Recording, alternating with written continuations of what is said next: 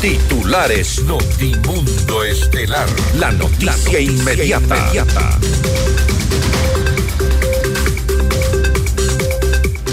Por unanimidad, el Tribunal de la Corte Nacional de Justicia niega el habeas corpus al presidente del Consejo de la Judicatura, Wilman Terán. Él deberá permanecer en la cárcel 4 de Quito. Con 107 votos, la Asamblea aprueba la ley económica urgente del presidente Daniel Novoa. Álvaro Román asumió la presidencia del Consejo de la Judicatura mientras Wilman Terán se defiende de presunta delincuencia organizada. Vocales del Consejo de la Judicatura aseguran que Wilman Terán no puede acceder a sus días de vacaciones por el tiempo que lleva en funciones en el cargo.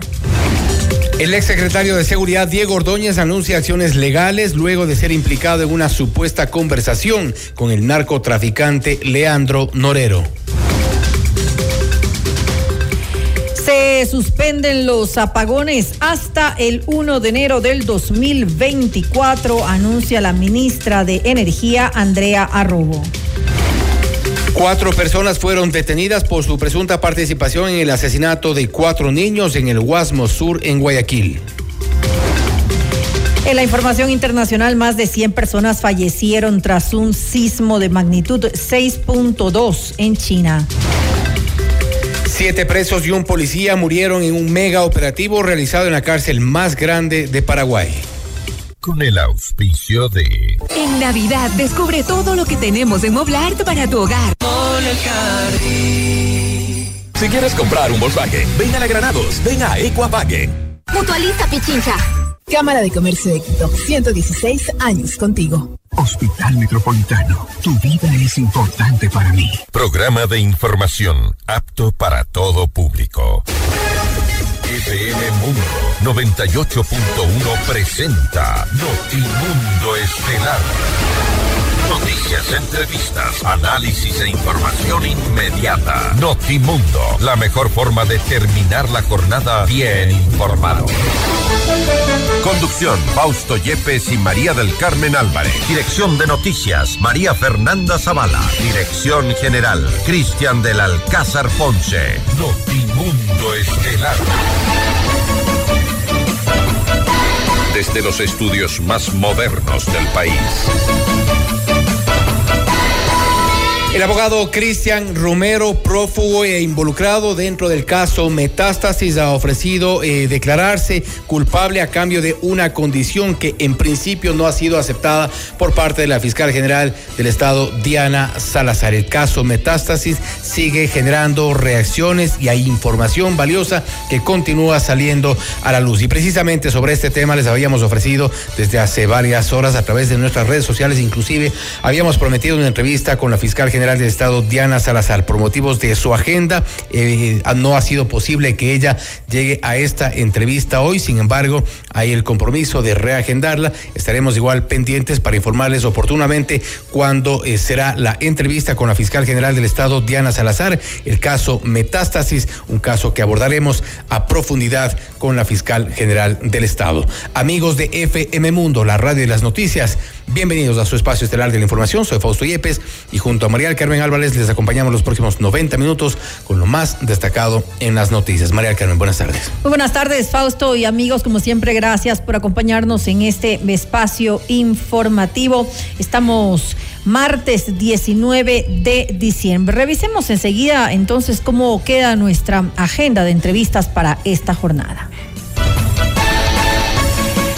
Conversaremos con la abogada Ivonne Núñez, ministra de Trabajo. Con ella hablaremos acerca de los retos del gobierno de Daniel Novoa en el ámbito laboral. Estaremos también en contacto con la abogada Ana Galarza, asambleísta por el movimiento Construye, para hablar sobre la aprobación de la ley económica urgente, por qué se abstuvo, qué más hay detrás de esta aprobación de la ley. ¿Se cumplen también ciertos compromisos? Le preguntamos. Y con la doctora Mariana Yepes, ex fiscal general del Estado, hablaremos acerca del caso Metástasis. Para nuestra audiencia en Cuenca, recuerden que Notimundo es retransmitido por Radio Antena 190.5 FM. Y puede seguirnos en redes sociales, las noticias, entrevistas, por supuesto. En X estamos en arroba Notimundo SC, en Facebook como Notimundo, en YouTube como FM Mundo Live. Somos FM Mundo 98.1, la radio de las noticias. Bienvenidos. Le mantenemos al día. Ahora, las noticias.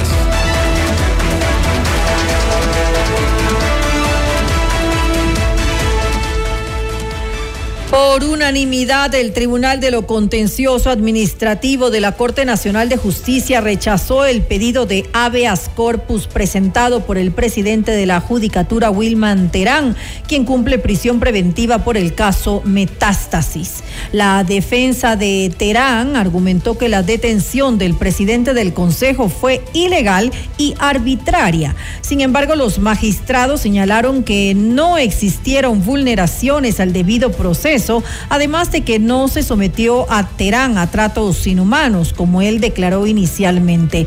Con esto se concluyó que no existió una vulneración de derechos hacia Terán y se ordenó al SNAI otorgar seguridad constante al titular de la judicatura para garantizar su integridad durante el cumplimiento de la diligencia.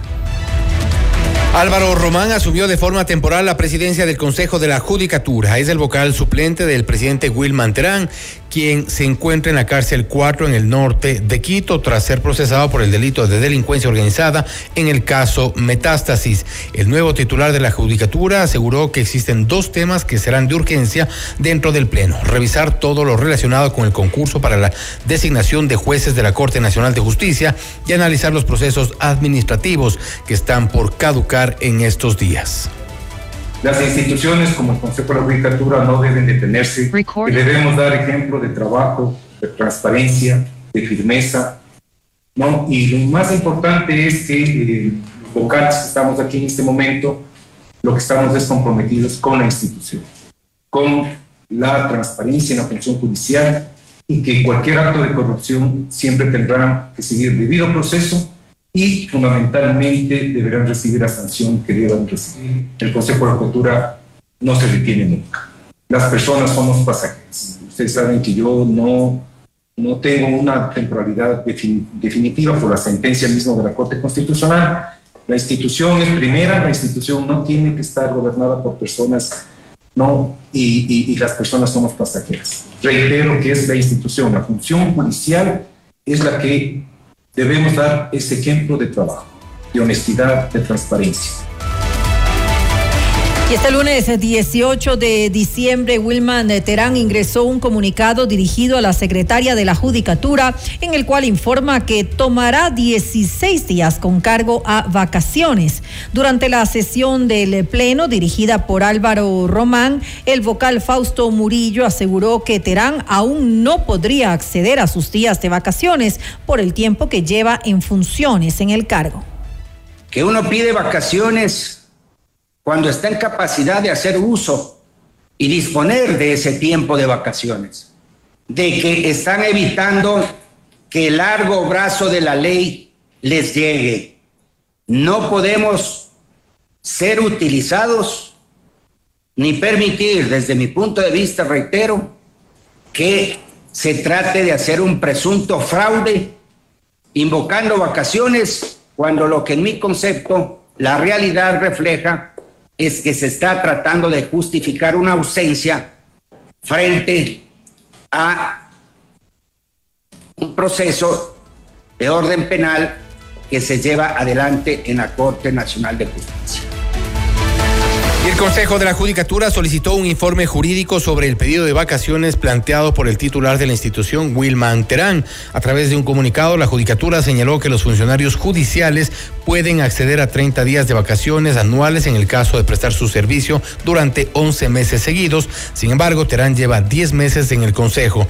Los vocales Fausto Murillo, Yolanda Yupangui y Javier Muñoz detallaron que adoptarán decisiones transparentes en el proceso.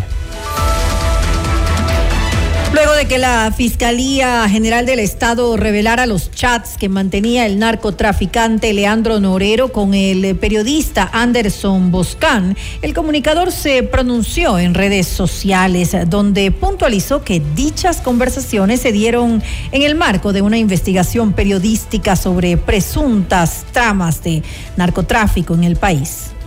En las últimas horas se han hecho públicas comunicaciones que sostuve con Leandro Norero, acusado de narcotráfico y finalmente asesinado en octubre del 2022.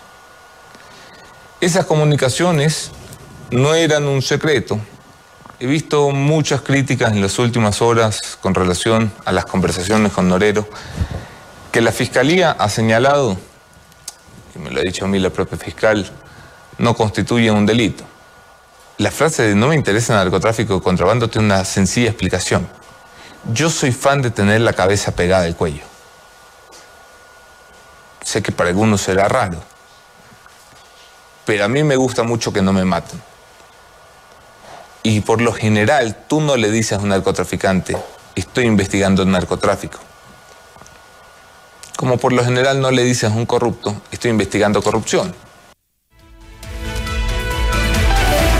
El ex secretario de Seguridad en el gobierno de Guillermo Lazo, Diego Ordóñez, anunció acciones legales luego de ser implicado en una supuesta conversación con el narcotraficante Leandro Norero.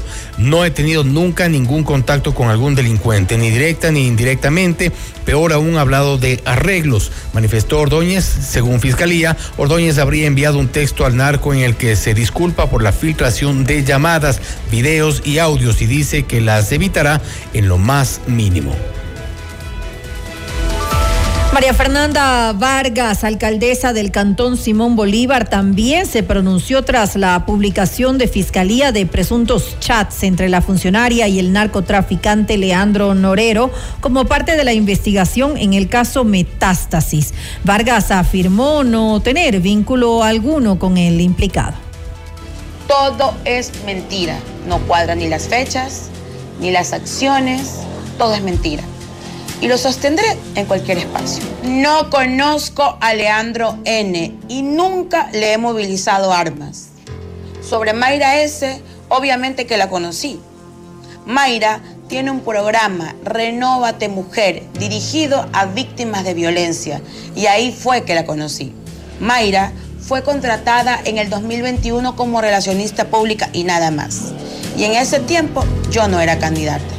Que terceras personas hablen de mí no constituye delito si la información fuera cierta, estuviera vinculada en algún proceso penal. Ante los hechos, dejaremos que continúen las investigaciones. En realidad, esa es la parte de la autonomía de la Fiscalía. Sí me molesta que en medio de mi arduo trabajo quieran opacarlo. Me siento afectada y víctima del linchamiento mediático.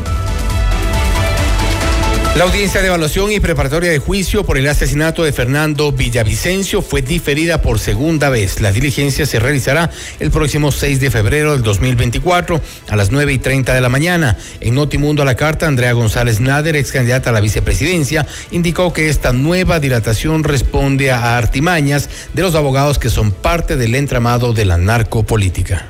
Y creo que corresponde, como así mismo lo pone muy claro la fiscal, a artimañas que nuestra jurisdicción permite que los abogados hagan, que son parte de este entramado de la narcopolítica en los jueces, también corresponde una agenda política como tal.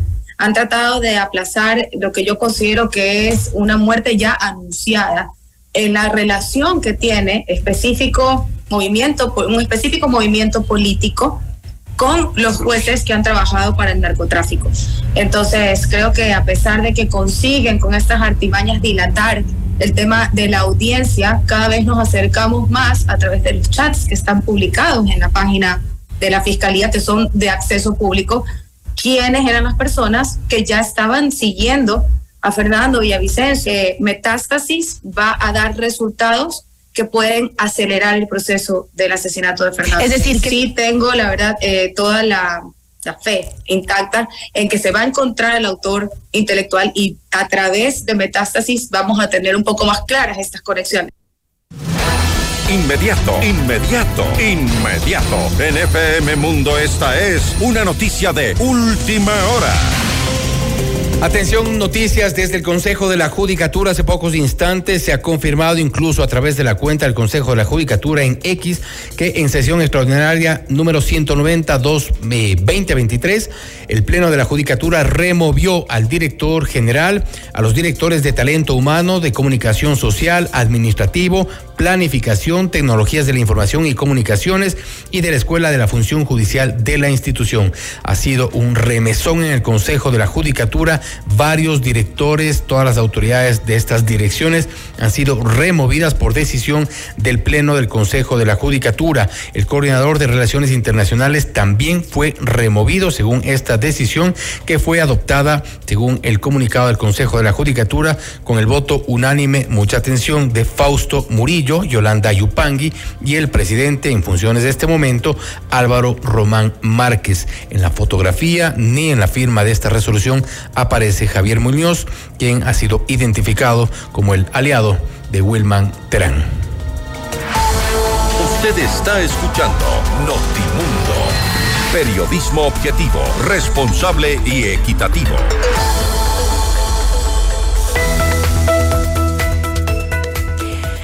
Celebra la temporada navideña con Equavagen. Adquiere el nuevo Polo Virtus Sedan o el increíble T-Cross y recibe bonos de hasta dos mil dólares.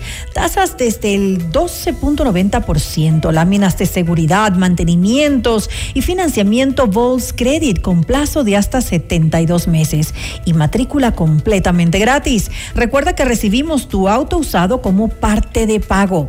En diciembre abrimos sábados y domingos desde las 10 hasta las 14 horas. Si quieres comprar un Volkswagen, ven a la Granados, ven a Equavagen. En Moblar de esta Navidad, el mejor regalo es transformar tu hogar con los mejores muebles y artículos de decoración. Todo este mes de diciembre hasta el 5 de enero del 2024, aprovecha hasta el 50% de descuento en mercadería seleccionada. Consulta por tu crédito directo o difiere tus compras con tu tarjeta de crédito preferida de 3 a 24 meses sin intereses. Como Mutualista Pichincha podrás acceder a planes de ahorro acorde a las necesidades de tus metas y tus sueños. Con plan de ahorros Mi Vivienda, con el cual podrás mudarte a la vida que siempre soñaste y tener la oportunidad de ganar el equipamiento de tu sala, cocina y comedor. El ahorro planificado Mis Metas te ofrece tasas preferenciales. A mayor ahorro ganas más interés. Mutualista Pichincha, 62 años y contando. Celebra la magia de la Navidad en Mall El Jardín. Este año podrías ganar un Nissan X-Trail e-Power y llevarte además 10 mil dólares en efectivo. Vive la Navidad como nunca antes en Mall El Jardín. Para casos de cáncer de próstata, lo más indicado hoy en día es la prostatectomía robótica y en el Hospital Metropolitano la hacemos. Consúltanos ya sobre esta tecnología quirúrgica que es la más avanzada del mundo y la tenemos en el Hospital Metropolitano. Pueden seguir el detalle de nuestras noticias y también las entrevistas en Notimundo. En Twitter, en X estamos como arroba Notimundo S, en Facebook como Notimundo, en YouTube como FM Mundo Live. Volvemos. Objetividad y credibilidad. Notimundo Estelar. Con María del Carmen Álvarez y Fausto Yepes. Regresa enseguida. Somos tu mundo. Llevamos 18 años juntos y cada día vivimos con mayor intensidad y compromiso con ustedes. FM Mundo. Inicio de publicidad. Indoauto, el concesionario Chevrolet con más de 50 años de trayectoria, combina experiencia e innovación para brindarte el respaldo y la asesoría que necesitas. El Indo Territorio es confianza, garantía y servicio personalizado. Encuentra una agencia Indoauto a cada 150 kilómetros entre Quito y Guayaquil. Descubre el Indo Territorio y vive la mejor experiencia en ventas y servicio. En Indoauto tenemos un Chevrolet para todos. Visita nuestra agencia en Quito, ubicada en las Naciones Unidas 1780 y América porque tu lucha es la nuestra. Llegó el PET Scan con inteligencia artificial al Hospital Metropolitano. Gracias a su innovadora tecnología, imágenes exactas e informes confiables, tomaremos las mejores decisiones para un tratamiento óptimo del cáncer, de manera precisa, confortable y con menor exposición a la radiación. Llámanos al 1-800-H-METRO o ingresen en hospitalmetropolitano.org. PET Scan del Hospital Metropolitano. Tu vida es importante para mí. Somos tu mundo. FM Mundo. Somos FM Mundo. Comunicación 360. 18 años juntos. FM Mundo. Fin de publicidad. Continuamos en Notimundo Estelar con María del Carmen Álvarez y Fausto Yepes. En el marco del caso Metástasis, el ex abogado de Leandro Norero, Cristian Romero, busca un procedimiento abreviado para colaborar con la justicia. Mientras tanto, Wilman Terán permanecerá en la cárcel 4 de Quito luego de que se negara el habeas corpus con el que buscaba defenderse en libertad. Esta es la entrevista de Fausto Yepes. Hoy con El contacto a esta hora es con la doctora Mariana Yepes, ex fiscal general del Estado, para hablar sobre el caso Metástasis. La situación comienza a complicarse para algunos de los involucrados, por un lado, y no se descarta que hayan nuevas vinculaciones en esta investigación. Doctora Yepes, gracias por estar con nosotros. Bienvenida. Buenas tardes, gracias por la invitación y un saludo a todas las personas que nos escuchan. Gracias, doctora Yepes. Metástasis, para hacer un resumen muy breve. Un presidente del Consejo de la Judicatura, ocho policías, tres fiscales, nueve jueces, tres funcionarios del SNAI, seis abogados, entre otros, porque hay otros que ya se escaparon vinculados. Hablamos de una estructura gigante, una estructura eh, al servicio de un narcotraficante. Así es, es algo escandaloso, algo además es muy triste para la función judicial y creo que para todos quienes somos abogados y abogadas, porque lamentablemente ah, ha habido personas ah, profesionales que han, han ejercido la profesión corrompiendo a los jueces, a los fiscales y en esta trama de corrupción también entra la policía. Qué lamentable, ¿no? Que toda esta corrupción proviene de dónde? Hay una cabeza que es ah, precisamente un traficante que estaba detenido.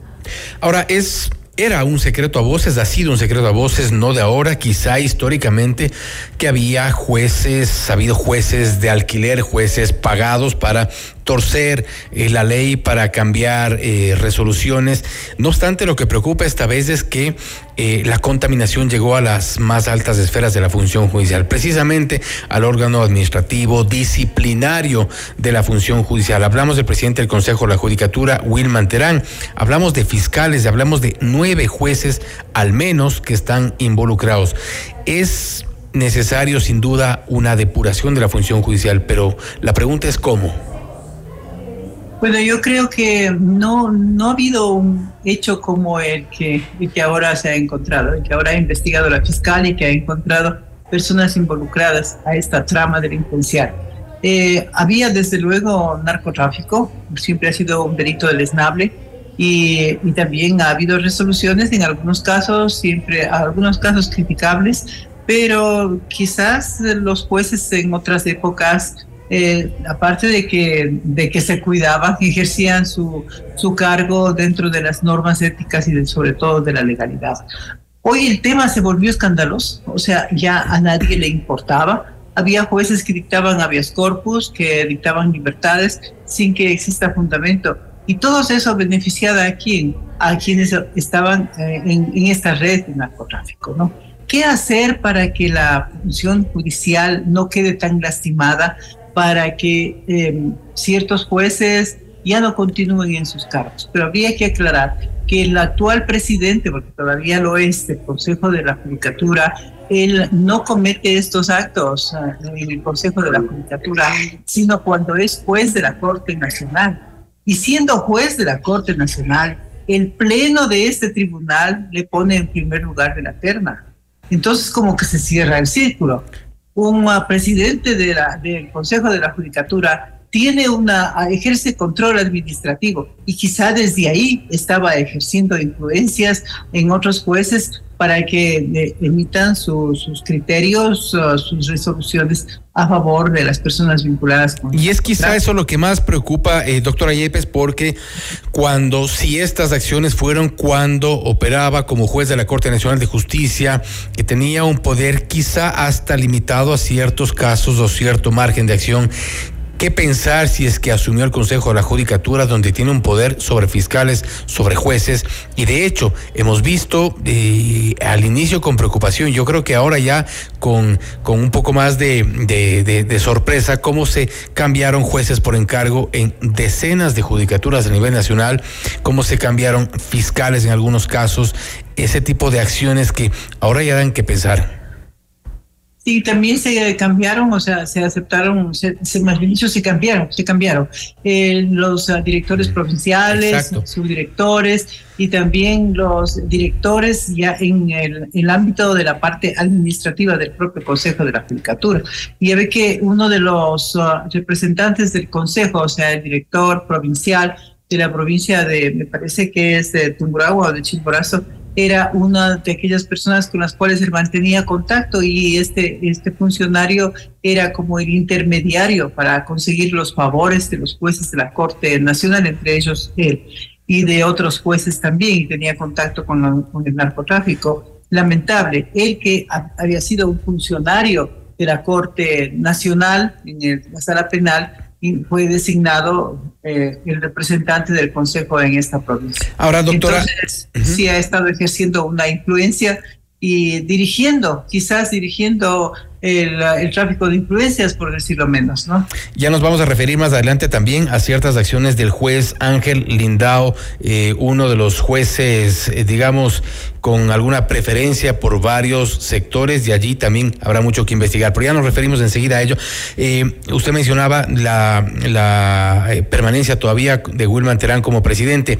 Se ha confirmado ya que asumió la presidencia Álvaro Román Márquez y de hecho hace pocos instantes informábamos de eh, última hora que el Pleno del Consejo de la Judicatura con los votos de Fausto Murillo, de Yolanda Yupangui y Álvaro Román Márquez resolvió ya lo que usted mencionaba hace un momento, remover al director general del Consejo de la Judicatura, a los directores de talento humano, comunicación social, administrativo, planificación, tecnologías, eh, información y comunicaciones, además de otros cargos. Ya es un primer paso en este camino de la depuración. ¿Se podrá lograr realmente una depuración? Porque la estructura parece no ser tan corta.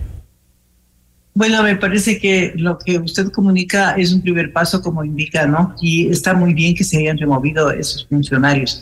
Eh, también tendrían que revisar la situación del doctor Terán, porque él, si bien está privado de la libertad y se le ha negado el habeas corpus que presentó, pero continúa siendo presidente del Consejo de la Judicatura y ha pedido una licencia por vacaciones, o sea, ha pedido vacaciones cuya eh, licencia se está analizando si se la niega. un año todavía en sus funciones y va a pedir licencia para pedir vacaciones. Entonces tiene que analizar el Consejo. Yo creo que el Consejo, otro, otro tema que debe asumir es el concurso, el concurso para llenar las vacantes de jueces de la Corte Nacional. Y eso le corresponderá al Consejo. Una norma del, del, del Código Orgánico de la Función Judicial permite que se declare la nulidad cuando existe causa suficiente y me parece que la causa suficiente sí está, está de por medio y tiene que tomar la decisión el Consejo de la Judicatura. Ese sería un paso muy importante, aunque ahora está suspendido por decisión de una jueza ante un recurso constitucional presentado por el Colegio de Abogados.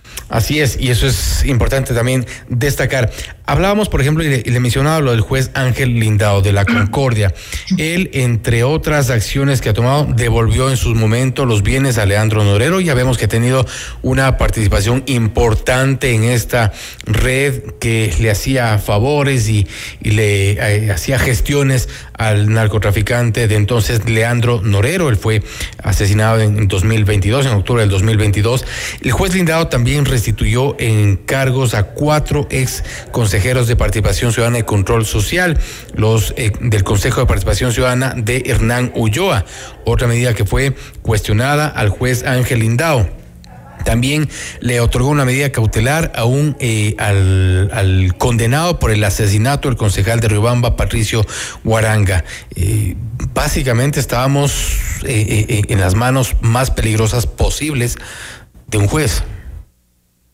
Bueno, y las personas que querían que se viole la ley y la constitución buscaban jueces a su medida. Y ese era un juez a medida de sus intereses. Por eso es que presentaban ante él varias, y hemos visto las resoluciones que han sido favorables a ellos, a los interesados, y total es que eso perjudica la imagen de la Administración de Justicia totalmente, ¿no? Porque todas sus decisiones fueron ilegales. Y también presentaron ante otros jueces. También existe un juez de un cantón de la provincia del Guayas, me parece, o de Santa Elena, que también aceptaba los habeas corpus. Por ejemplo, cuando aceptó el habeas corpus del expresidente Glass, y hay otro juez, Curipayo, que también aceptó, él era también un juez apto para Claro, para nombrar algunos, del juez Curipayo. peticiones ilegales, ¿no? El juez Curipayo, Bani Molina, John Rodríguez Mindiola, Ángel Lindao, entre otros. Sí, exactamente. Eran los jueces a los que se les buscaba porque sabían que resolvía de acuerdo a sus intereses. Eh, el habeas corpus, que eh, a favor del, del expresidente Glass, ha sido realmente escandaloso y estaba ahora en libertad en virtud de ese habeas corpus. La Corte, Constitu la Corte Provincial Superior a, este juez que concedió eh, declaró la, la, nulidad del habeas corpus y después subió a la Corte Constitucional y confirmó. Esa confirmación fue de hace poquísimos días y sabiendo eso, el, el, el expresidente, el ex vicepresidente se fue a la Embajada de México, o sea que ya es un prófugo, ¿no? Todo eso que, desde, desde dónde comienza la facilitación que dan ciertos jueces corruptos que han despachado en contra de la ley. Ese es bueno, ese es parte del, del perfil de, de, Jorge Glass. Ahora, eh, doctora, con esto quiero cerrar. Usted, dentro del caso Metástasis, con lo que hemos hablado a fiscales, policías, jueces, no hemos mencionado directamente a políticos, pero ¿usted cree que hay una conexión de la justicia con el narcotráfico y la política? Y por eso me refería hace un momento a las resoluciones del juez Lindao. Usted se ha referido también a las resoluciones de otros jueces, Bani Molina, John Rodríguez, Mindiola, por ejemplo. ¿Hay esta conexión narcotráfico, política, justicia ya más que comprobada? Bueno, no podría aseverar porque realmente no conozco y no me parece que de las, ah, de, de, las actuaciones de la Fiscalía, de las actuaciones investigativas, de los chats que han sido revisados, de los teléfonos que tenía Norero en su, en su celda, no, no aparece con, con una forma fehaciente aquello pero yo creo que sí hay un principio de que podrían estar involucrados políticos. El narcotráfico está en todo lado, ¿no? Está en todos los estratos de la sociedad y sí es preocupante de que los gobiernos, desde eh, aquel tiempo en que el doctor Huerta dijo que este era un estado, un narcoestado, yo creo que debieron haberse preocupado porque él dio los suficientes elementos. Y había que, que, que prestar atención. Recuerdo hace muchos años cuando yo era fiscal y vino el fiscal general de Colombia y el fiscal general de Colombia comunicó, habló con el presidente de aquella época y le habló de los peligros que era no cuidar bien la frontera para, el, para evitar el ingreso de la, de la narcopolítica, del narcotráfico al país. Pero de eso ha pasado los años y, y esta situación ha ido creciendo. Este es el primer, la primera expresión de la gravedad en la que estamos. No solamente el país está invadido de la delincuencia, vive totalmente en zozobra, no hay tranquilidad, no hay seguridad. Veamos si el presidente que tiene, veo que tiene buenas intenciones, soluciona este problema. Pero aparte de la delincuencia, tenemos el narcotráfico y el narcotráfico produce violencia, o sea, es un círculo, ¿no? Y entonces produce también delitos menores, porque quienes distribuyen las drogas son los, uh, los, uh, los narcotraficantes en, en, pequeñas cantidades y, y eso es, uh, es pienso yo que, que, que, ocasiona un problema social sumamente grave. Su, una, una, un, un tema social que lamentablemente apenas comienza y con este el llamado caso metástasis se ha dado un primer gran paso, pero todavía quedan muchos por dar. Doctora Yepes, nuevamente gracias por haber estado con nosotros. A usted muchas gracias. Gracias también. Ha sido la doctora Mariana Yepes, ex fiscal general del Estado, hablando sobre el caso Metástasis, las conexiones con la justicia, lo grave de estas vinculaciones de policías, fiscales, jueces, funcionarios de la judicatura, por supuesto, abogados en libre ejercicio, también involucrados en una red que eh, apenas ha sido desenredada en su primera fase. Recordemos que también como parte del caso Metástasis se investiga de momento posibles conexiones con, por ejemplo, el asesinato a Fernando Villavicencio, el asesinato de Agustín Intriago, el, exalcalde de Manta, de eh, la situación de Javier Jordán, también se investiga cuál es su participación, la famosa foto de la piscina en Miami. El narcotráfico, la política, la justicia van de la mano en estos casos, es lo que investiga la fiscalía. Esto es Notimundo Estelar, siempre bien informados.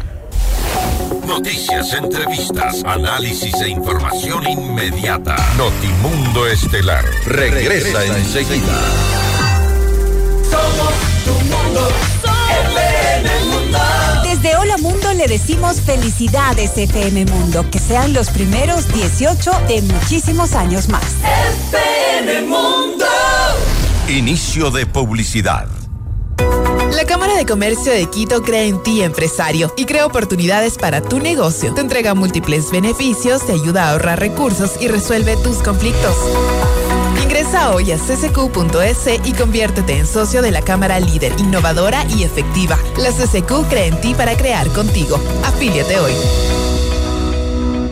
Celebra la temporada navideña con Ecovagen. Ven y descubre nuestros increíbles beneficios para ti esta Navidad. Adquiere nuevo Polo, Virtus Sedan o el increíble T-Cross y recibe bonos de hasta dos mil dólares. Tasa desde el 12.90%. Láminas de seguridad, mantenimiento hasta 20 mil kilómetros. Financiamiento Volts Credit, plazo de hasta 72 meses. Matrícula gratis. No olvides, recibimos tu auto usado como parte de pago. Visítanos hoy mismo y vive la emoción de conducir tu sueño. Por el mes de diciembre abrimos sábados y domingos de 10 a 14 horas. Si quieres comprar un Volkswagen, ven a la Granados, ven a Equavagen. ¿Viajar, casa propia? La respuesta es simple. Cumple tus metas y sueños ahorrando con planes de ahorro de Mutualista Pichincha, como el plan de ahorro Mi Retiro, que te permite ahorrar hoy para la felicidad del mañana y participar por un viaje a las Galápagos, o el plan de ahorro Mi Vivienda, para mudarte la vida que siempre soñaste y participar por el equipamiento de tu sala, cocina y comedor. En Mutualista Pichincha, el destino del ahorro lo decides tú. Mutualista Pichincha. Navidad descubre todo lo que tenemos en Moblart para tu hogar. Por cada 300 dólares en compras, recibe un cupón y participa en el sorteo de un espectacular juego de comedor para exteriores de Muebles Gallardo. Además de dos bonos Moblart de 500 dólares. Te esperamos del 1 de diciembre de 2023 al 5 de enero de 2024 y transforma tu hogar en un mejor lugar.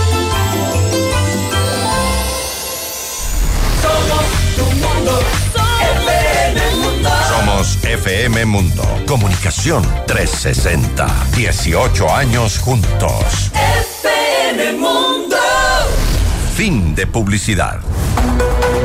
Continuamos en Notimundo Estelar con María del Carmen Álvarez y Fausto Yepes.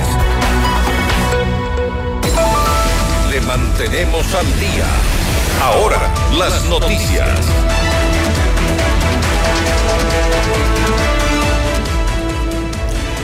Con eh, 107 votos a favor, el Pleno de la Asamblea aprobó íntegramente la ley económica urgente enviada por el presidente Daniel Novoa. Entre los principales puntos de la ley aprobada por una mayoría de legisladores están la remisión tributaria, con la que el gobierno asegura que se podrían recaudar 960 millones de dólares por una eh, remisión que permitiría pues el perdón de intereses, multas y recargos a cambio de que deudores del SRI pagaran el monto total del capital adeudado. Asimismo, se incluyó en el proyecto la restricción para que no se puedan acoger a esta condonación tributaria los familiares del presidente hasta el cuarto grado de consanguinidad y segundo de afinidad. La prohibición también aplica a los asambleístas. Tras la aprobación de la ley, el presidente Daniel Novoa celebró la actuación de la Asamblea Nacional y enfatizó que esta normativa permitiría recuperar la estabilidad económica y abastecer de recursos al fisco para enfrentar la crisis de inseguridad. Estoy contento de que por fin logramos ponernos de acuerdo como país, de que por fin la esperanza pudo prevalecer.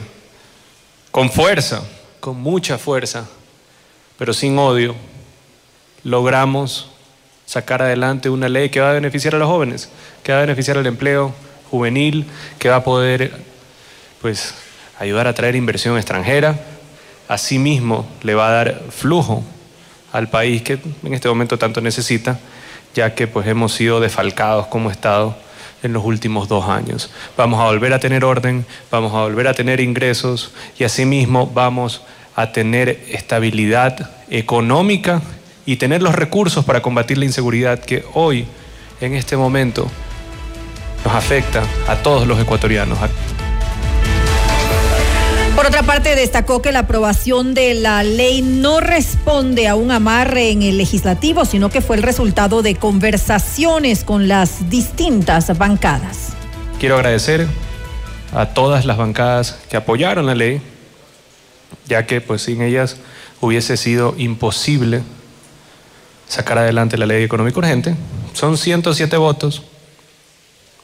Esto no es un, amarre, un trance, un un acuerdo de nada. Eso es una victoria contundente, con pues cerca del 80% de la votación de la Asamblea.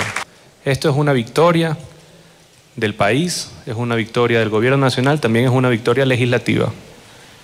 Ahora pueden ir tranquilos, yo diría pues tres cuartas partes de la Asamblea, por lo menos, a decirle a sus votantes de que están trabajando duro por el empleo juvenil, están trabajando duro para traer la inversión, para generar el progreso. Y los que votaron en contra, allá pues que Dios los ampare porque sus votantes se lo van a reclamar.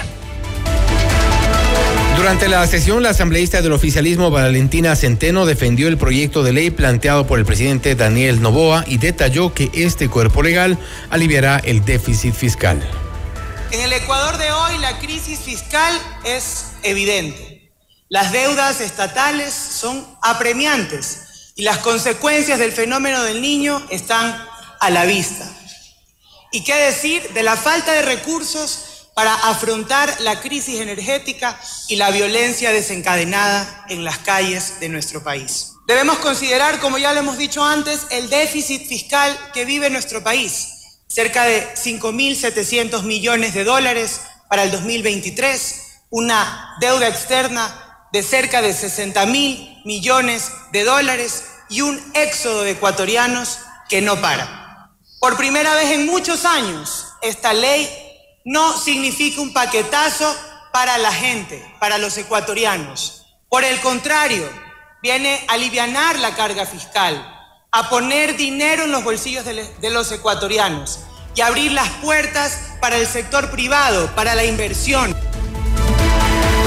Asimismo, enlistó los ejes económicos que se abordarán con esta normativa relacionadas al empleo, la suscripción de alianzas público-privadas y regímenes en las zonas francas. El proyecto tiene tres pilares fundamentales. El primero, impulsar la generación de empleo a través de incentivos tributarios. El segundo, apertura para que el Estado, a través de sus distintos niveles, incluidos los gobiernos autónomos descentralizados, puedan suscribir alianzas público-privadas para mejorar la infraestructura y, por lo tanto, los servicios públicos a la ciudadanía. Y el tercero, abrir las puertas también con una, eh, con una responsabilidad social y de manera ordenada para generar empleo, inversión y progreso a través de las zonas francas que también va a beneficiar y aportar a la dolarización, que es la, columna vertebral de nuestra economía. En materia tributaria se proponen algunas innovaciones, ya lo hemos escuchado, como la figura de la autorretención para los grandes contribuyentes. Y por su parte, la asambleísta por la Revolución Ciudadana, Pierina Correa, señaló que entre mayo y junio del próximo año se verán realmente las recaudaciones originadas por la ley de Novoa.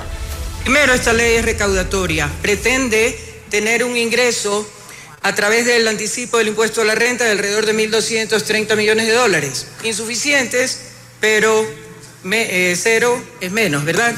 algo es algo. La remisión de deudas, que ya aquí han dicho, se pretende recaudar alrededor de 900 millones de dólares, pero no ahorita. Así es que de urgente esta ley no tiene mucho. Se planifica 150 días, empezando aproximadamente en enero, y tampoco es obligatorio. Así es que vamos a ver realmente hacia mayo, junio, lo que de verdad habrá sido recaudado como consecuencia de las remisiones. Pero esta ley todavía queda en deuda con los estudiantes que no pueden pagar y que tampoco tienen acceso de su lado, el presidente de la Asamblea, Henry Kronfle, destacó que la aprobación de la ley planteada por el mandatario Daniel Novoa es una señal de gobernabilidad por encima de los partidos políticos. Bueno, votamos por la ley porque, digamos, eh, estamos conscientes que la ley no tiene más impuestos, que la ley genera incentivos, que la ley promueve el turismo, que la ley promueve el empleo, sobre todo juvenil, el deporte, muchas cosas muy buenas. Claro, hay cosas que a uno se le quedan en el tintero, que las trabajaremos en la próxima ley económica, porque pues, no se puede tener todo en la misma ley. La gobernabilidad va a dar sus frutos en el país, le va a dar tranquilidad. Se nota que hay un esfuerzo, que se está trabajando en conjunto por arriba de las ideologías, por arriba de los colores, por arriba de los números, por arriba de los partidos políticos. Usted está escuchando Notimundo.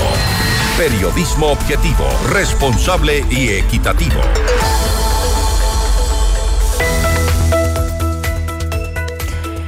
En Moblar esta Navidad el mejor regalo es transformar tu hogar con los mejores muebles y artículos de decoración durante todo este mes de diciembre hasta el 5 de enero del 2024. Aprovecha hasta el 50% de descuento en mercadería seleccionada.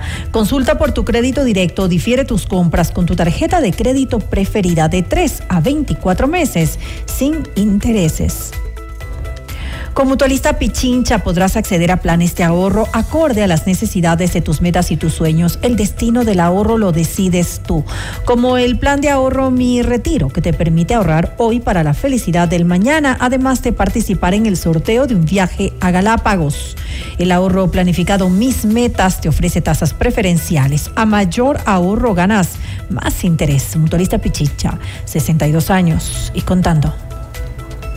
Muchos dicen que el mundo está cambiando, pocos son conscientes de que ya cambió. La Cámara de Comercio de Quito brinda servicios que llevan tu negocio hacia la transformación, reactivación y liderazgo.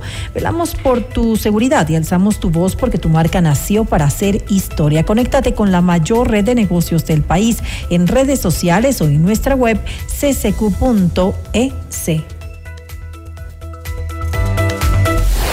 Noticias, entrevistas, análisis e información inmediata. Notimundo Estelar regresa, enseguida.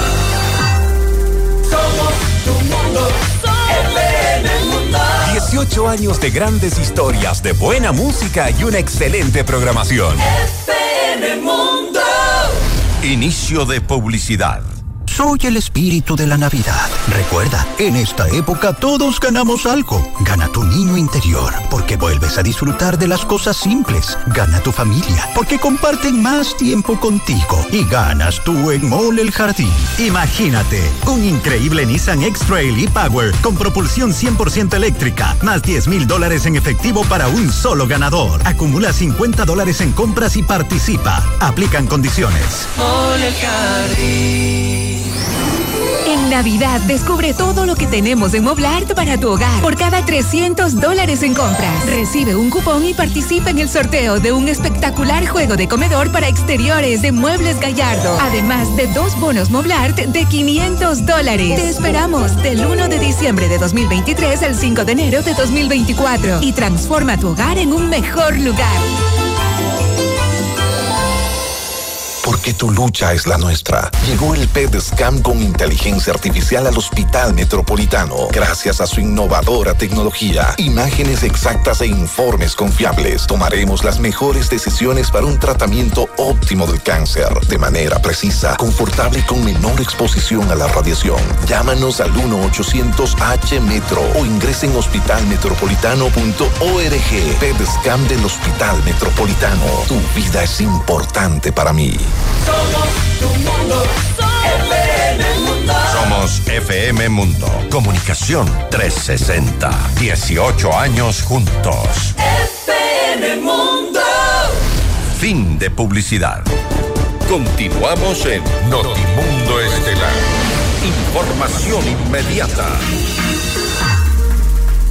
La generación de empleo es uno de los eh, principales eh, retos del actual eh, gobierno. ¿Cómo generar plazas de empleo mientras el país atraviesa una crisis económica? Lo vamos a revisar enseguida.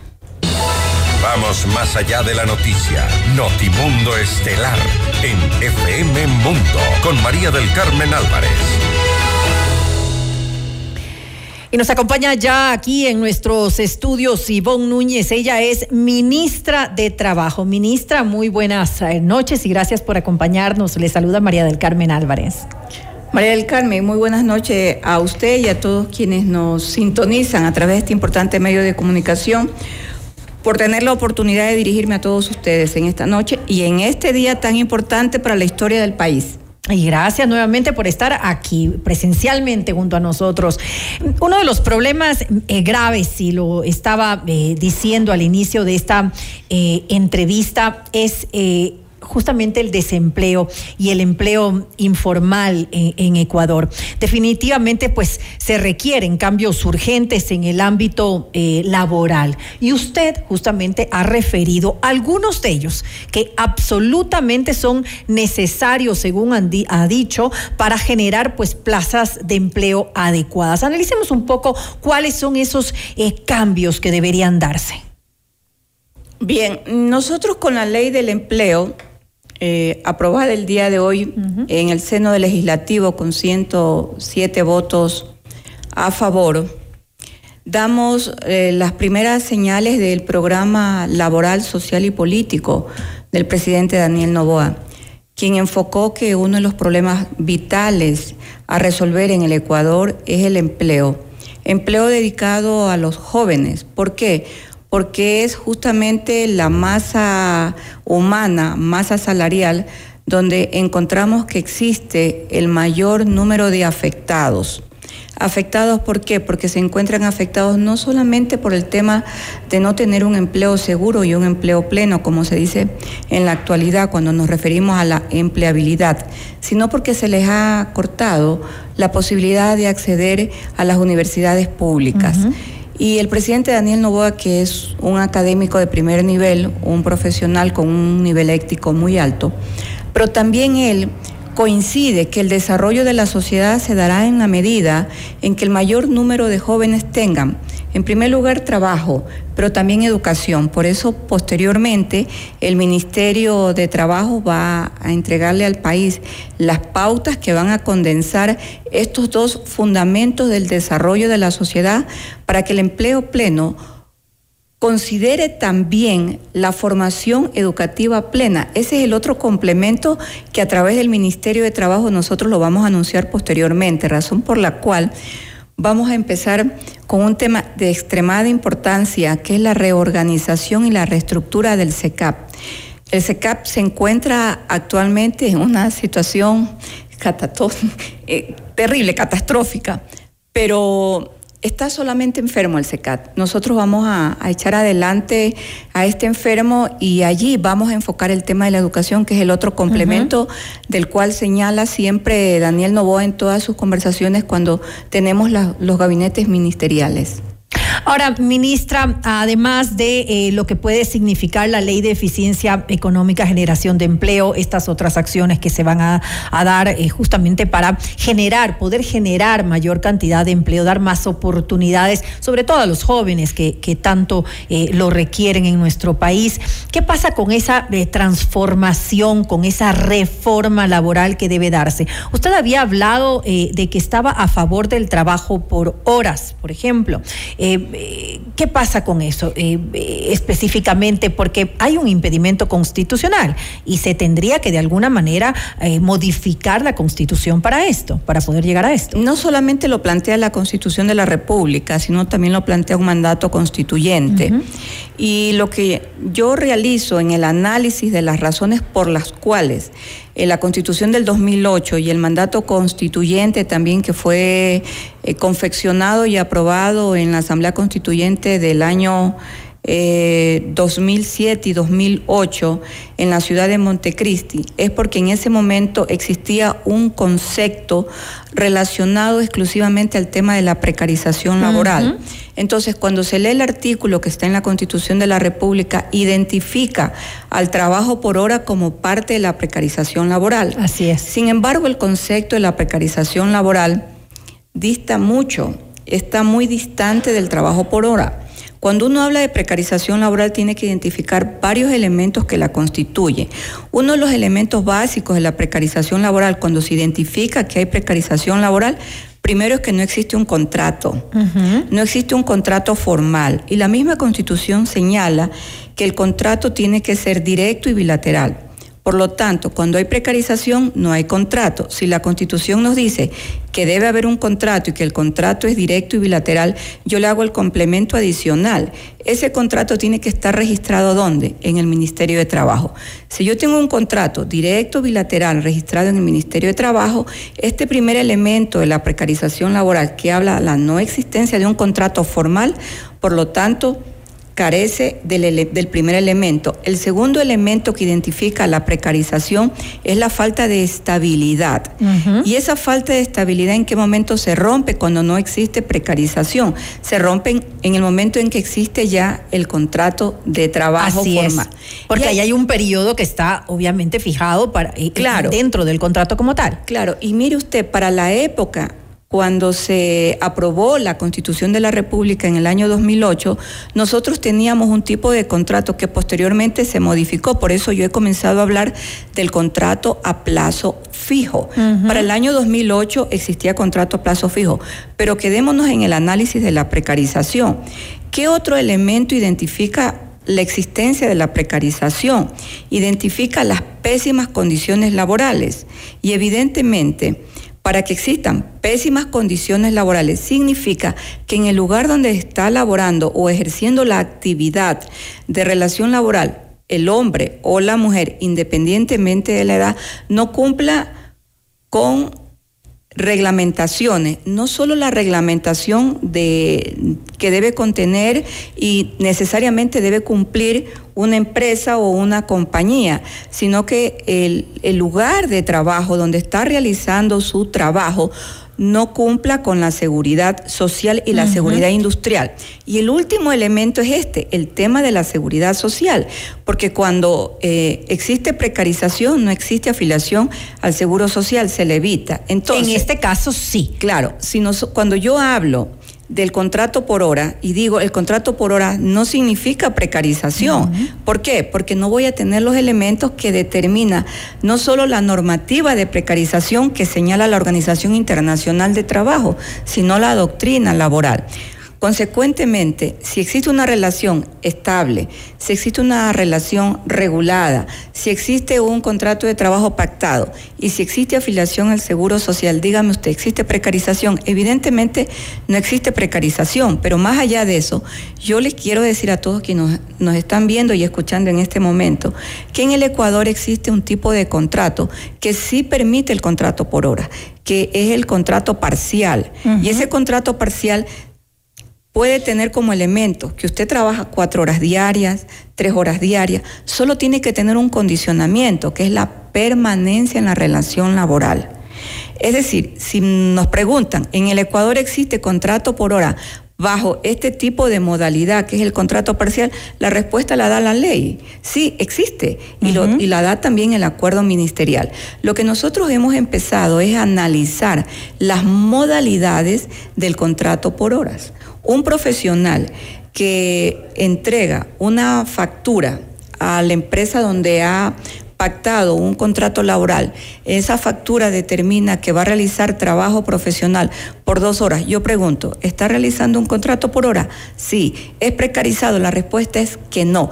A mí me ha gustado mucho que el día de ayer, después de haberlo anunciado de manera pública a través de un medio de comunicación, se ha comenzado a debatir el tema del trabajo por hora. Y esto no es una innovación de este Ministerio de Trabajo ni del presidente Daniel Novoa. Es una recomendación que se da a partir de la pandemia del COVID-19. Cuando nos dice la Organización Internacional del Trabajo, la pandemia trajo como resultado el desplazamiento de la fuerza laboral formal, no contándole al informal, la formal. ¿Sabe cuántas personas perdieron el trabajo en América Latina?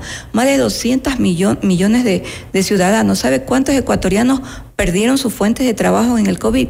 Más de 400 mil personas.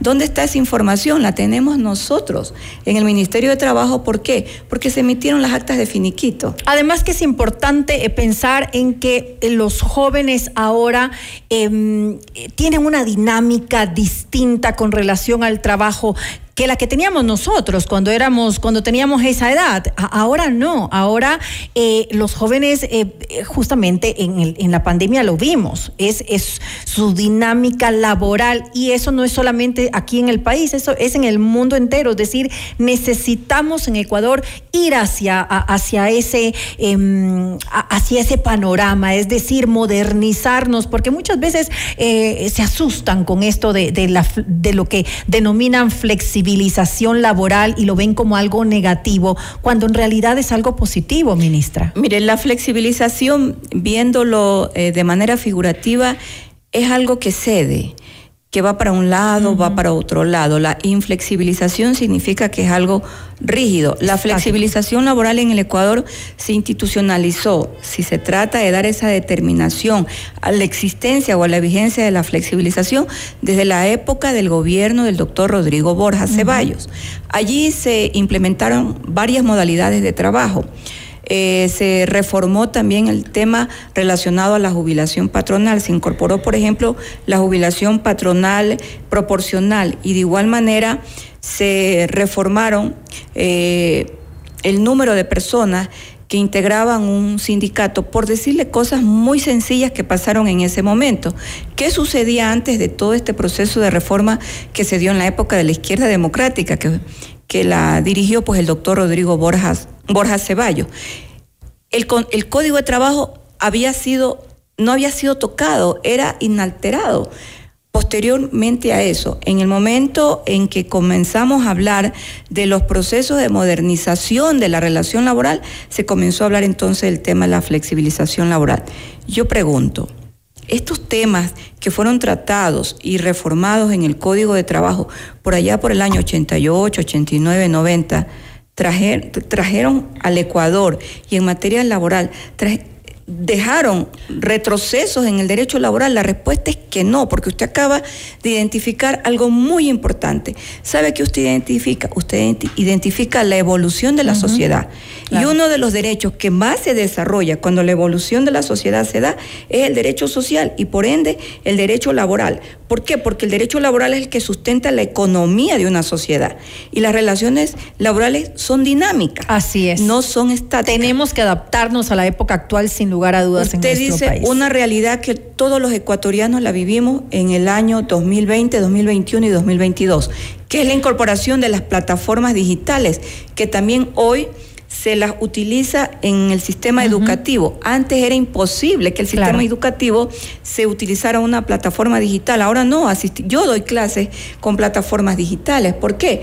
Porque la dinámica de la sociedad en el campo educativo nos llevó a ubicarnos. Ahora, ministra, otro, otro punto. Usted hablaba también de la modalidad de contratos a plazo fijo, algo que fue eliminado en el gobierno de Rafael eh, Correa en el año 2014. Eh, esto también ustedes eh, están em, analizándolo eh, para cambiarlo, porque ¿de qué forma ha afectado esto? ¿Y quiénes han sido en realidad los más afectados con estos contratos obligatorios con un plazo indeterminado? Ya, el contrato indefinido es muy rígido. El contrato indefinido tiene, tiene por por, por base la rigidez y la permanencia, que lo que trataron con el contrato indefinido, bajo mi concepto, es mantener la, la permanencia de la estabilidad. Pero un contrato tampoco es que a usted le genere una estabilidad per se en la relación laboral. Acuérdese que, por ejemplo, el Código de Trabajo establece no solamente obligaciones y derechos de los trabajadores, sino obligaciones y derechos de los empleadores.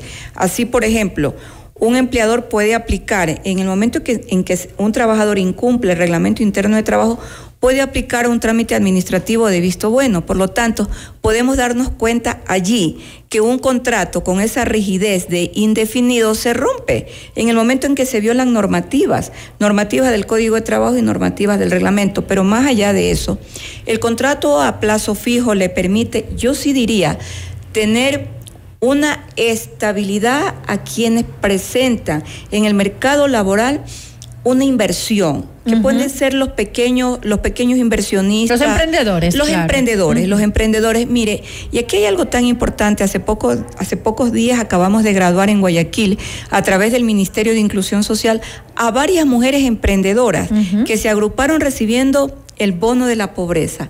Agrupadas ellas han formado una asociación y esa asociación ¿qué va a tener? Que necesariamente cumplir, tener personas que trabajen para ellas. ¿Se convierte o no se convierte en una rigidez, un contrato indefinido en el momento en que la inversión de ellas que puede tener incluso un préstamo, esa inversión no se encuentra asegurada en los meses y en el tiempo. ¿Y qué sucede en el momento en que tienen un plazo indefinido? Van a tener que pagar sendas indemnizaciones. Que son los problemas que tenemos, que tienen actualmente las, los pequeños, las pequeñas empresas, sobre Claro, y si firman un contrato con un plazo fijo, diga usted, de 180 días, evidentemente la situación va a cambiar, porque ellos van a tener ese respiro de saber que en ese tiempo su inversión a lo mejor sí está asegurada y viene la ganancia. Ahora, ministra, eh, hablamos de que eh, tenemos una normativa laboral antiquísima, eh, totalmente desactualizada.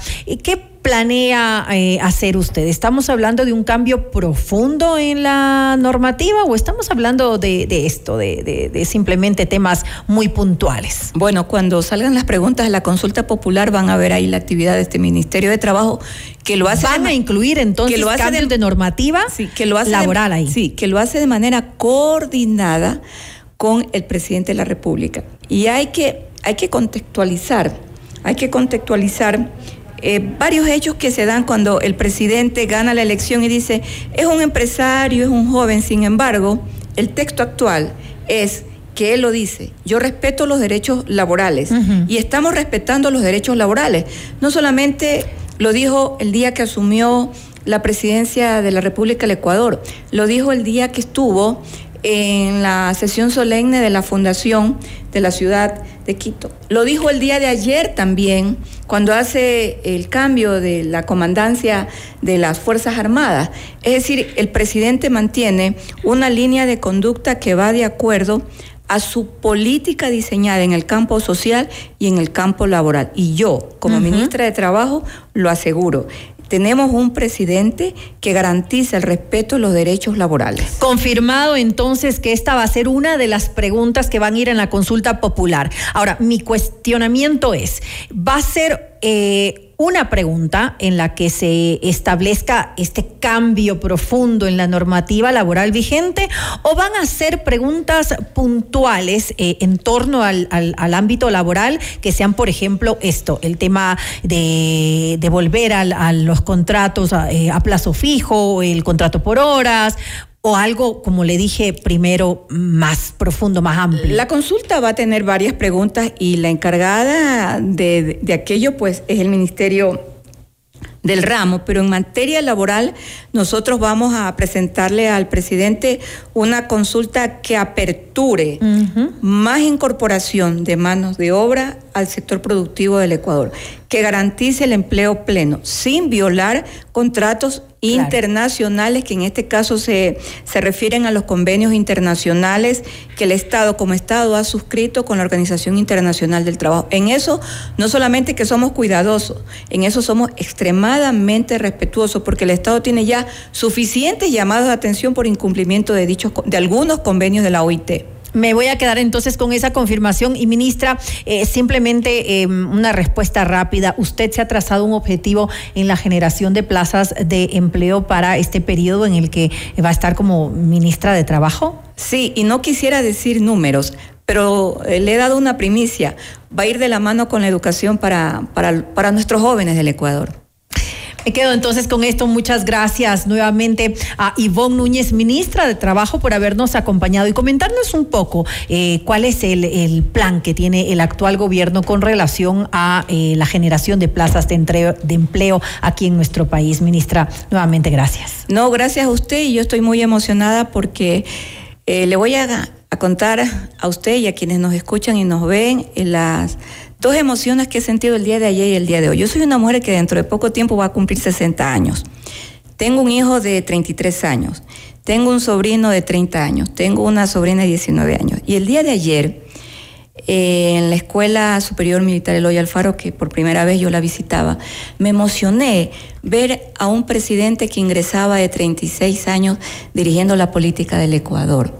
Y hoy día me emocionó mucho cuando escuché a la asambleísta Centeno Arteaga, nosotros estuvimos como ministerio de las 8, desde las 8 y 30 de la mañana, y ella es parte de la generación del relevo político de este uh -huh. país. Una mujer joven, inteligente. Por cierto, manavita, de la misma provincia de donde yo soy oriunda. El futuro político de nuestro país Así, está son en manos de los Son jóvenes, emociones muy grandes que las he comenzado a escribir. Bien, nuevamente gracias a Ivonne Núñez, ministra de Trabajo, por estar junto a nosotros. Noticias, entrevistas, análisis e información inmediata. Notimundo Estelar regresa, regresa enseguida. Somos tu mundo, FM Mundo. FM Mundo, 18 años juntos. FM Mundo. Inicio de publicidad. Soy el espíritu de la Navidad. Recuerda, en esta época todos ganamos algo. Gana tu niño interior, porque vuelves a disfrutar de las cosas simples. Gana tu familia, porque comparten más tiempo contigo. Y ganas tú en Mall El Jardín. Imagínate, un increíble Nissan X-Trail e-Power con propulsión 100% eléctrica, más 10 mil dólares en efectivo para un solo ganador. Acumula 50 dólares en compras y participa. Aplican condiciones. Mall El Jardín. ¿Viajar, La respuesta es simple. Cumple tus metas y sueños ahorrando con planes de ahorro de Mutualista Pichincha, como el plan de ahorro Mi Retiro, que te permite ahorrar hoy para la felicidad del mañana y participar por un viaje a las Galápagos, o el plan de ahorro Mi Vivienda, para mudarte la vida que siempre soñaste y participar por el equipamiento de tu sala, cocina y comedor. En Mutualista Pichincha, el destino del ahorro lo decides tú. Mutualista Pichincha. En CIME Sistemas Médicos contamos con ocho centros de medicina ambulatoria y más de 40 especialidades para tu bienestar. Agenda tu cita en Quito y Manta llamando al 02-501-9400 en nuestra página web www.cime.com.es o en nuestra nueva app CIME. Encuéntranos ahora también en CCI y Ticentro Shopping. Tu salud es nuestra prioridad. CIME te cuida. FM Mundo. Somos FM Mundo. Comunicación 360. 18 años juntos. FM Mundo. Fin de publicidad. Continuamos en Notimundo Estelar con María del Carmen Álvarez y Fausto Yepes.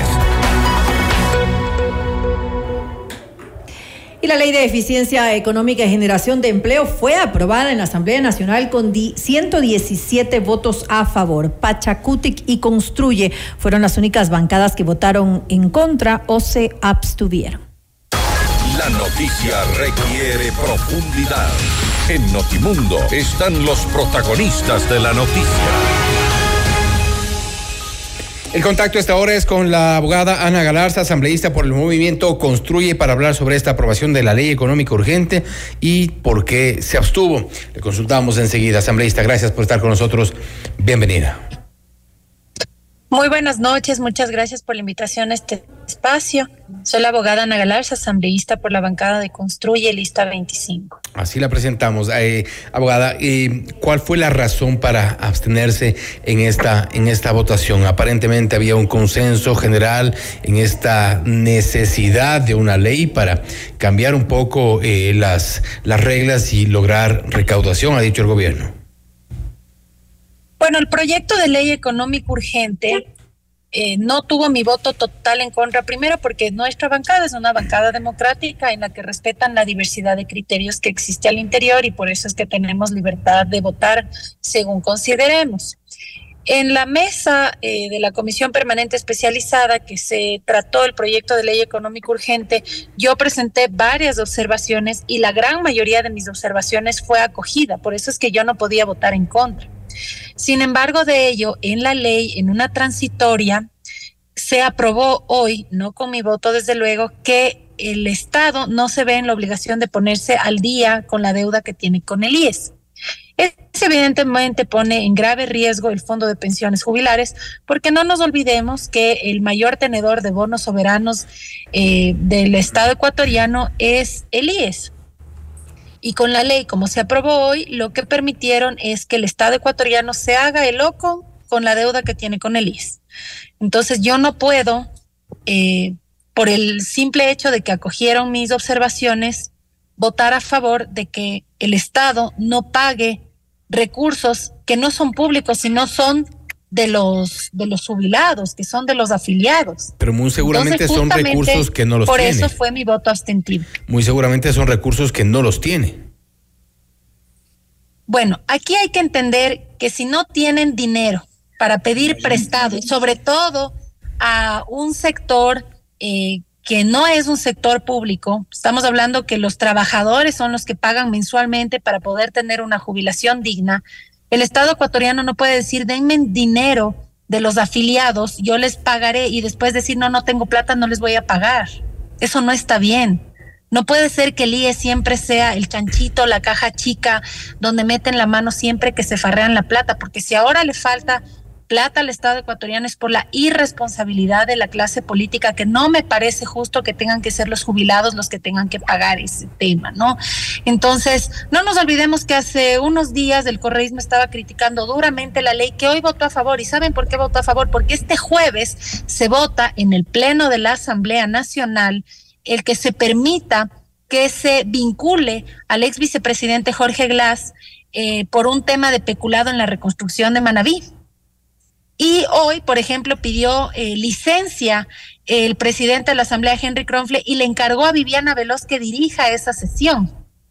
Votaron justamente el correísmo a favor a cambio de que se permita la impunidad de Jorge Glass desde la Asamblea Nacional en el tema de los delitos que se cometieron en la reconstrucción de Manabí. Entonces, no es que parezca tan ley, tan buena la ley porque el correísmo votó a favor. No, no, no. Los votos a favor del correísmo en la ley económica urgente de hoy fue a cambio de la impunidad de Glass desde la Asamblea Nacional. Esto, esto es a propósito de la autorización, esto es a propósito de la autorización para el enjuiciamiento. Exacto. Esa, esa autorización que pidió la Corte Nacional de Justicia.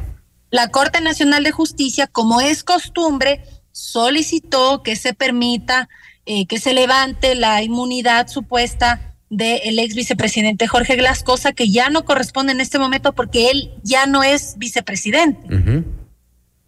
Entonces, lo que hizo el correísmo es canjear sus votos a cambio de que les entreguen el, el control de esa sesión y de esa manera blindar a Jorge Glass y que se genere impunidad en el tema del proceso de delitos que se dieron en la reconstrucción de Manaví, encabezados por el ex vicepresidente Jorge Velas. Por eso el correísmo votó a favor de una ley que han pasado criticando.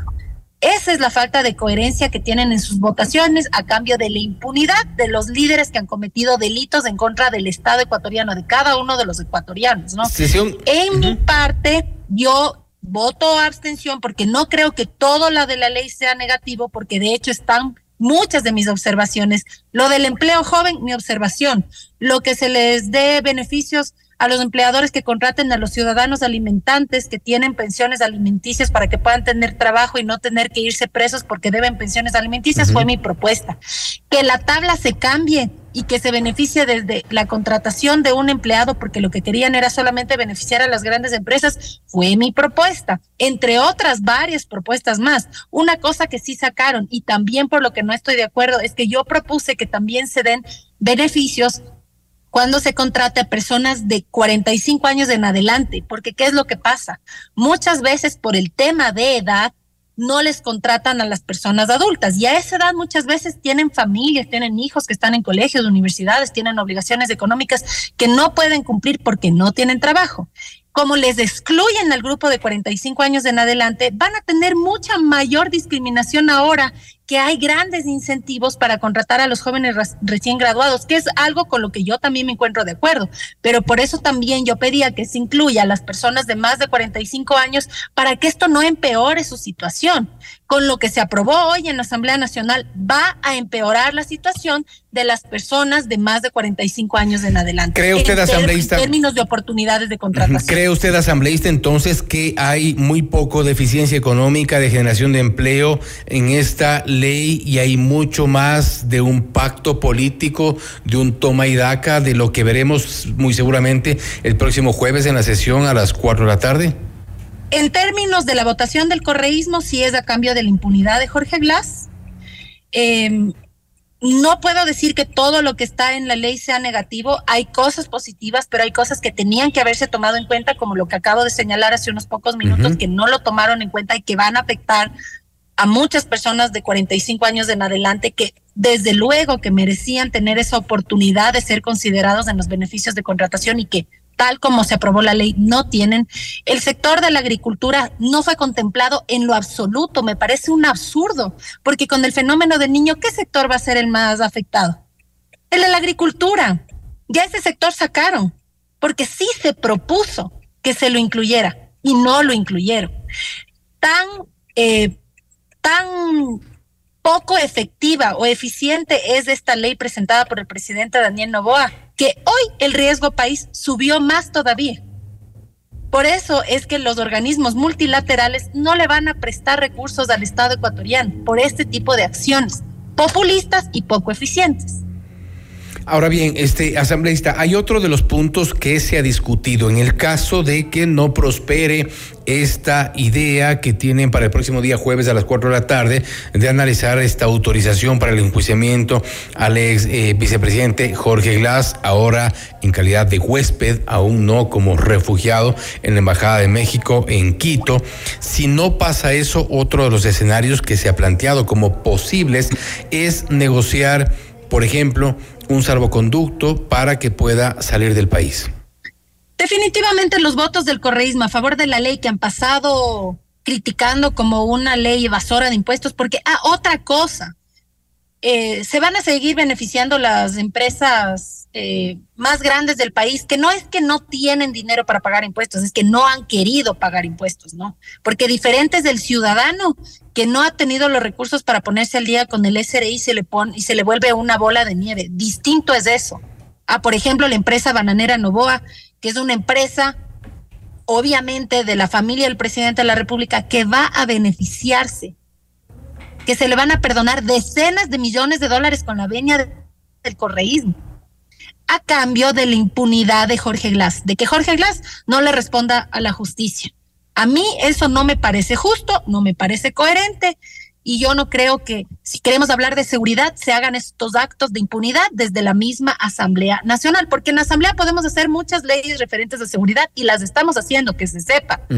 Pero si no tenemos una justicia que las aplique, y que se pueda sentar precedentes, esas leyes pasan a ser letra muerta. Podemos tener las mejores leyes del planeta Tierra si tenemos jueces corruptos, si tenemos fiscales corruptos, como se develó en el caso Metástasis, no sacamos nada. Aquí en esta ley se habla de la creación de zonas francas. ¿Ustedes creen que va a haber empresas internacionales que quieran venir a invertir acá en el país cuando nos están vacunando diariamente?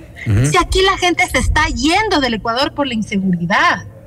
Entonces, no, no caigamos en falsas esperanzas cuando desde la misma Asamblea Nacional se canjean votos a cambio de la impunidad pro delincuencial, si es que hay una bancada legislativa, como es la bancada del correísmo, que está al servicio de la narcodelincuencia, defendiendo a Wilman Terán, lacayo de los narcodelincuentes que los han reclutado para que actúen en servicio de la delincuencia organizada.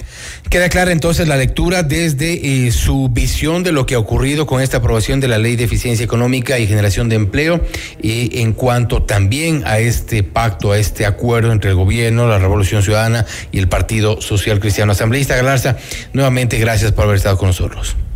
Yo les agradezco mucho a ustedes por la invitación a este espacio, decirles que siempre la bancada de Construye va a votar siempre leyendo las letras pequeñitas para que el IES no quiebre, para que no sean los jubilados los que tengan que pagar los platos rotos del mal manejo económico de la clase política. No me parece justo. Las cosas buenas tienen que ser apoyadas y nos han visto votar muchas veces a favor de cosas buenas, pero la ley que se aprobó a cambio de la impunidad de Jorge Glass, de que se perdonen los impuestos de las empresas de la familia del presidente Daniel Novoa, a cambio de ciertos caramelitos de algunos sectores, no me parece justo que se juegue así con el país. Quedamos pendientes así que de lo cuenten que con nosotros siempre para lo bueno y para decirles la verdad, también cuenten con nosotros. Que tengan una excelente noche y que sinceramente Dios bendiga a nuestro país. Gracias nuevamente. Ha sido la abogada Ana Galarza, asambleísta por el movimiento Construye, hablando sobre la aprobación de la ley económica urgente por parte de la Asamblea Nacional. Según su lectura, aquí lo que se ha dado es un pago de favores previo a lo que ocurrirá ocurriría el próximo día jueves a las 4 de la tarde cuando está convocada una sesión cuyo segundo punto del orden del día es el tratamiento de un pedido de autorización para el enjuiciamiento del ex vicepresidente Jorge Glass, hoy prófugo,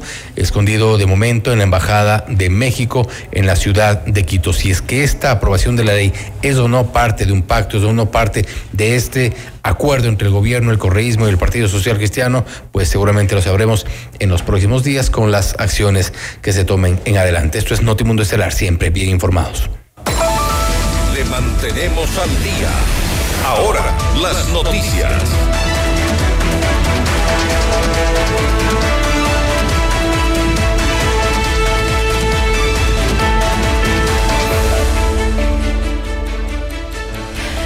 Eduardo Miranda presentó su renuncia a la gerencia general subrogante de Petroecuador tras nueve días en el cargo.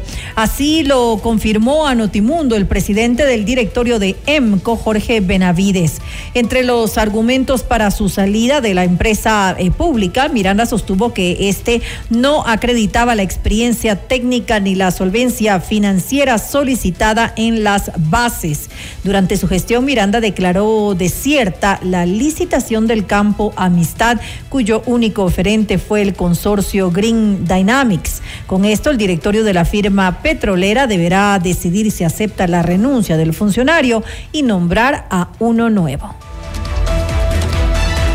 Más noticias del asambleísta del Partido Social Cristiano, Otto Vera, presentó un proyecto de ley antivacunas para crear el tipo penal vacuna extorsiva. Escuchemos más del tema para que se pueda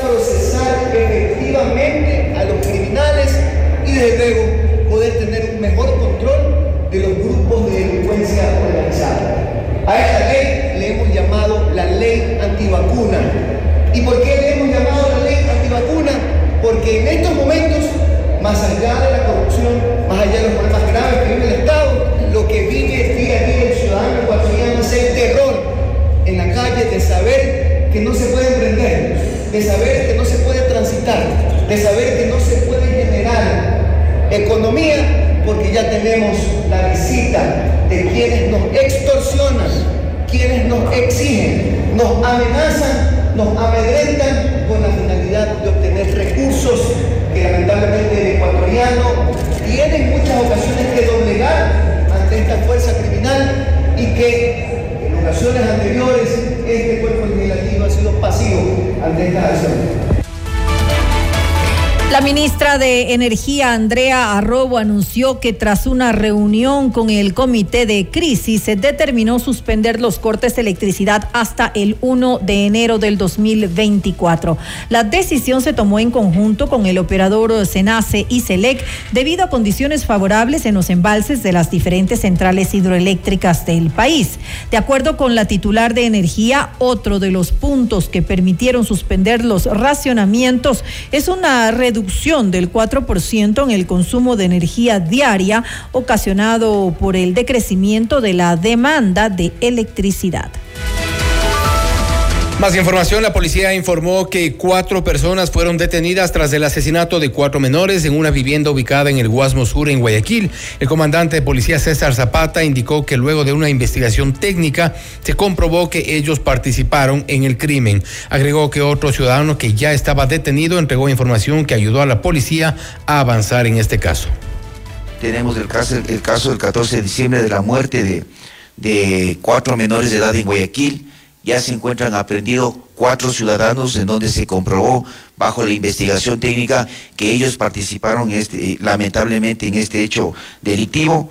Está detenido, el primero que fue detenido fue un ciudadano de nombre Byron H., el mismo que ya se encuentra procesado, ha entregado información importante para la Policía Nacional y hemos esclarecido prácticamente eso. Queda pendiente dos ciudadanos que están siendo identificados, tienen las respectivas boletas y la Policía Nacional no dejará de trabajar hasta cuando se logre la captura de toda esta organización delictiva que lamentablemente causó la muerte de esos cuatro menores en el sector del Guasmo. Por su parte, el jefe del Comando Conjunto de las Fuerzas Armadas indicó que para el feriado de Navidad y fin de año, personal de la institución y de la Armada se desplegarán para el control de playas y bahías.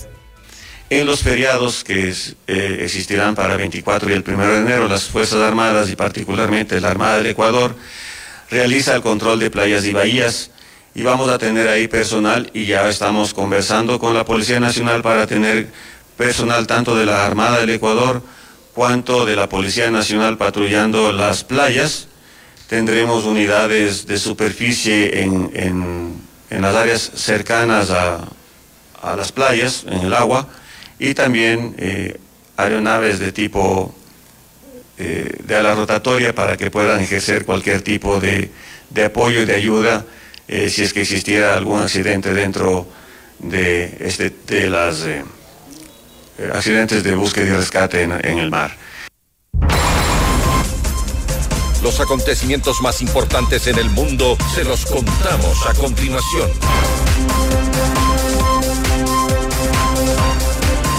El Tribunal Supremo de Colorado en Estados Unidos decidió que no permitirá al expresidente Donald Trump presentarse a las primarias presidenciales de ese estado. El fallo se da porque los miembros del tribunal consideraron que la participación del entonces presidente republicano en los hechos que condujeron al ataque al Capitolio el 6 de enero del 2021 son suficientes para descalificarlo como candidato. Inmediatamente después de conocer la decisión judicial, sus asesores anunciaron que llevarían la causa hasta el alto tribunal federal. El gobernador de Texas, Greg Abbott, propuso una ley que convierte el delito de la entrada irregular de migrantes por la frontera con México. Esta normativa faculta a las autoridades a arrestar y deportar a personas que ingresen a través de los distintos pasos fronterizos. Con este cuerpo legal se destinarán alrededor de 1.500 millones de dólares para que Texas construya su propio muro fronterizo. De momento se espera que la ley promulgada por Abbott entre en vigencia en marzo del 2024.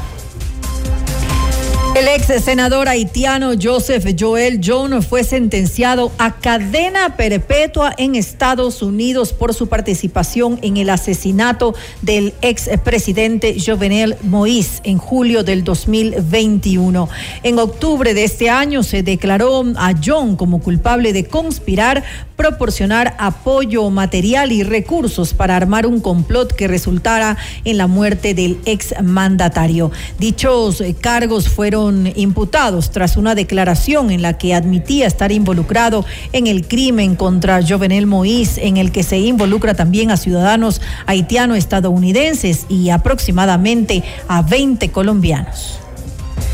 Más de 120 personas fallecieron en el noroeste, de China tras un terremoto de magnitud 6.2 que sacudió las provincias de Gansu y Qinghai. Las autoridades reportaron daños masivos, más de 730 heridos y problemas de electricidad y suministro de agua. Los equipos de rescate continúan las operaciones en medio de edificios derrumbados y deslizamientos de tierra, una tarea que se complica cada vez más con las bajas temperaturas que han alcanzado los menos 15 grados Celsius.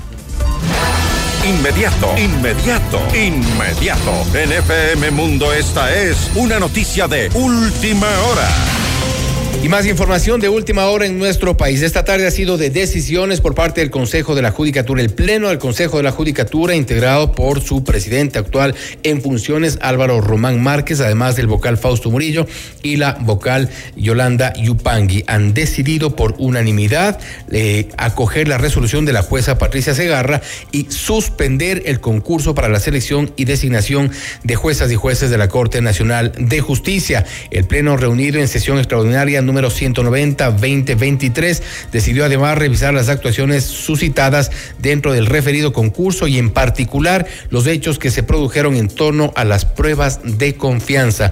Una resolución sobre la cual se esperaba decisiones del Pleno del Consejo de la Judicatura y esto dicho desde varios gremios, por ejemplo el Colegio de Abogados de Pichincha que propició esta decisión de la jueza Patricia Segarra que suspendió inicialmente y esta vez ya por unanimidad el Pleno del Consejo de la Judicatura ha suspendido el concurso para la selección de jueces de la Corte Nacional de Justicia. Hasta aquí las noticias. Volvemos mañana con más información, entrevistas y por supuesto las reacciones. Siga en nuestras redes sociales. Como siempre, gracias por acompañarnos y nos vemos mañana nuevamente aquí en Notimundo Estelar.